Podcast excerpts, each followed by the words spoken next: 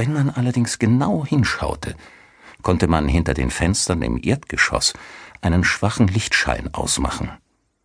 Der Schein wechselte des Öfteren die Position, als schleiche jemand heimlich mit einer Taschenlampe durchs Haus. Draußen im Schnee und in den Schatten standen vermummte Gestalten. Getarnt vor den Menschen im Haus und voreinander, beobachteten sie die Vorgänge aufmerksam und warteten auf eine günstige Gelegenheit. Die Atmosphäre war angespannt, unheilverkündend. Fantasie und Geheimnis, Gewalt und Tod trieben ihr Unwesen. Es war, als kröche die Zeit nur widerwillig vorwärts, als spannte sie den Faden der Angst immer weiter auf einen entsetzlichen Höhepunkt zu. Und der Höhepunkt kam. Er kam, als die Glocken verstummten. Er kam, als der Mond wieder durch die Wolken drang und sanft über den weißen Rasen gleitend eine Reihe unregelmäßiger Fußspuren enthüllte. Er kam, als das kalte Licht die halboffenen Terrassentüren erreichte, der Nässespur auf dem gebohnerten Parkett folgte und auf die rote Schreckensgestalt fiel, den Weihnachtsmann, der mit dem Gesicht nach unten vor dem geplünderten Christbaum lag. Er kam mit dem Aufschrei einer Frau, verzweifelt, schrill und vor Angst wie von Sinnen. Kapitel 1 Ich glaube, rief Denise aufgeregt, wir bekommen es doch. Aus den Tiefen des großen Armlehnenstuhls vor dem prasselnden Kamin erhob sich fragend eine Stimme. Was bekommen wir? Ein richtig schönes altmodisches Weihnachtsfest. Denise löste ihren Blick vom bleigrauen Himmel und jauchzte vor Freude, als sie die erste Schneeflocke sanft vor dem dunklen Hintergrund der Lorbeerbüsche an der Einfahrt niederschweben sah. Schau nur, Roger, was für ein herrlicher Zuckergussschnee. Im Armlehnenstuhl stöhnte es. Grässlich, erklärte die Stimme. Nasses, abscheuliches, unangenehmes Zeug. Wir werden uns vor den frechen Jungs aus dem Dorf hüten müssen kalte Schneebälle im Nacken, kaum dass man es wagt, seinen Grund und Boden zu verlassen. Brrr. Denise Arden lachte fröhlich. Ihr Lachen hatte eine geradezu verheerende Wirkung auf Roger Wintons Selbstbeherrschung. Er war natürlich in sich verliebt. Er war verliebt, seit er seinen Wagen ein wenig zu forsch durch eine Kurve der engen Straßen gesteuert hatte, die sich durch die üppige Landschaft um den tief im Tal wurzelnden Weiler Sherbrooke schlängelten. Denise Pferd hatte sich erschrocken aufgebäumt, und Roger Winton hatte ihren Zorn zu spüren bekommen. Dies hatte sich Anfang des vergangenen Jahres ereignet, an einem Tag, als die Straßen vor Frost klirrten. Ein scharfer Wind hatte Denise Arden Farbe ins Gesicht getrieben und ihre kastanienbraunen Locken zerzaust. Ihre Empörung war an ihm abgeglitten, denn er hatte die schlanke Gestalt im Reitkostüm so voller Bewunderung angestarrt, dass ihr Wangenrot nicht mehr allein dem Wind zuzuschreiben war. Und als die junge Dame spürte, dass ihr die Situation zu entgleiten drohte, hatte sie ein letztes Mal zornig den Kopf zurückgeworfen und wortlos ihr Pferd gewendet. Als er wieder zu Hause war, hatte Winton sofort damit begonnen, Erkundigungen einzuholen. Er stammte aus einer alteingesessenen Familie, doch sein Beruf als Architekt sowie ein längerer Auslandsaufenthalt hatten dazu geführt, dass er den Kontakt zum gesellschaftlichen Leben im Ort verloren hatte. Ihm wäre keines der einfältigen Schulmädchen von früher eingefallen, aus dessen sommersprossigem Kokon ein so temperamentvolles junges Wesen hätte entschlüpfen können, wie es ihm gerade begegnet war. Die Lösung des Rätsels lautete, dass Sherbrooke House wieder bewohnt war.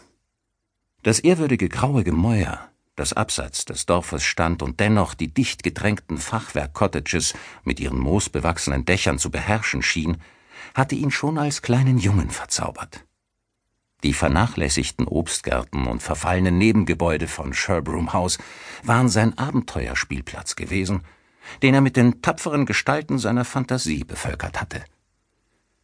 Die Melvins waren nach Sherbrooke gekommen, nachdem der erste Sir Hugo, der mit Wilhelm dem Eroberer den Kanal überquert hatte, in Richtung Südwesten geritten war. Sherbrooke House wurde zum Regierungssitz für das Umland. Nachdem Sir Reginald Melvin sein eigenes Schiff in Brand gesetzt und dazu beigetragen hatte, die spanische Armada an der Felsenküste des elisabethanischen Englands zu vernichten, hatte die Regentin ihm die Ehre eines fünftägigen Besuchs erwiesen, der zwar Sir Reginalds Vermögen getilgt, ihm dafür jedoch eine Freiherrenwürde eingetragen hatte. Das waren große Zeiten gewesen für die Melvins, die Barone von Sherbrooke. Am Ende jedoch sollte ihre Loyalität zur Krone sie teuer zu stehen kommen. Als Royalisten in einem Landesteil, der während des Bürgerkriegs vom Parlament gehalten wurde, waren sie nach dessen Ende unter Charles II. zur Macht zurückgekehrt, hatten dann jedoch den fatalen Fehler begangen, weiterhin zu den Jakobiten zu halten – als Georg von Hannover König von England wurde.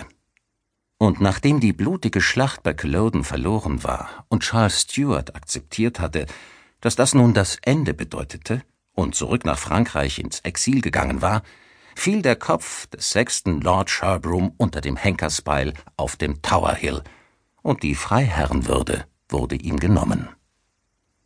Irgendwie hatte die Familie es zwar geschafft, das Haus und den geschrumpften Grundbesitz zu behalten, aber ihre finanziellen Mittel waren erschöpft, und die alte Herrlichkeit war dahin. Im späten 19. Jahrhundert war die Lage derart kritisch, dass die kärglichen Überreste einem entfernten Cousin hinterlassen wurden, der es sich nicht einmal leisten konnte, auf seinem ererbten Besitz zu leben. So hatte sich Sherbrooke House in ein verfallenes Haus verwandelt, das stets verrammelt war und in dem nur noch Gespenster und Erinnerungen umgingen. Solange Roger Winton denken konnte, war wild über das Anwesen spekuliert worden. Das Dorf wahrte Respekt für seinen großen grauen Herrensitz, und einige alte Männer wurden nicht müde zu schwören, dass die Melvins eines Tages zurückkehren und die vergangene Pracht wieder aufleben lassen würden. Doch die Jahre vergingen, und die verarmten Nachfahren der stolzen Familie, die sich des Besuchs einer Königin hatte rühmen können, gaben nicht das kleinste Zeichen, dass mit ihrer Rückkehr zu rechnen war. Und jetzt sah es so aus, als würde niemals mehr ein Melvin dort wohnen, denn Sherbrooke House war verkauft worden. Der neue Besitzer, so erfuhr Roger, hieß Benedict Graham Vermutlich hatte er das Haus lediglich zum Nennwert erworben. Die Käufer hatten nicht unbedingt Schlange gestanden. Gleichwohl aber eine Menge in die Renovierung gesteckt.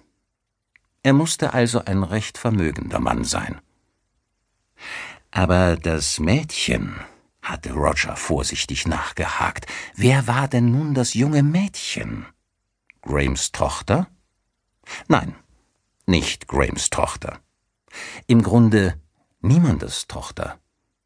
Zumindest hatte sie keine Eltern mehr.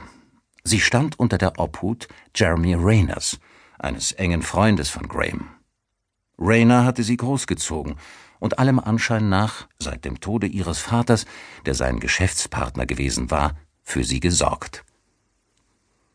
Verbrachte sie denn viel Zeit in Sherbrooke? Diese Frage wurde bejaht. Rayner und Graham waren gute Freunde und Graham schien Denise sehr gern zu haben. Denise, das war ihr Name. Denise Arden. Sie mache wohl häufig Ausritte. Mehr Informationen hatte Roger Winton nicht gebraucht. So oft er sich von seinem Büro in London freimachen konnte, sah man jetzt auch ihn zu Pferde. Beim vierten sorgfältig geplanten Ausritt war ihm endlich das scheinbar zufällige Wiedersehen mit Denise gelungen, bei dem er sie an ihre erste Begegnung erinnert hatte. Ihr Sinn für Humor zeigte sich der Situation gewachsen, wie Roger sich bereits gedacht hatte, und von da an hatten die Dinge, wie man so schön sagt, ihren Lauf genommen. Winton war nun regelmäßiger Besucher in dem alten grauen Herrenhaus, in dem er als Junge so viel Zeit verbracht hatte. Wieder saß er in den schönen Räumen oder lauschte dem Klang seiner Schritte.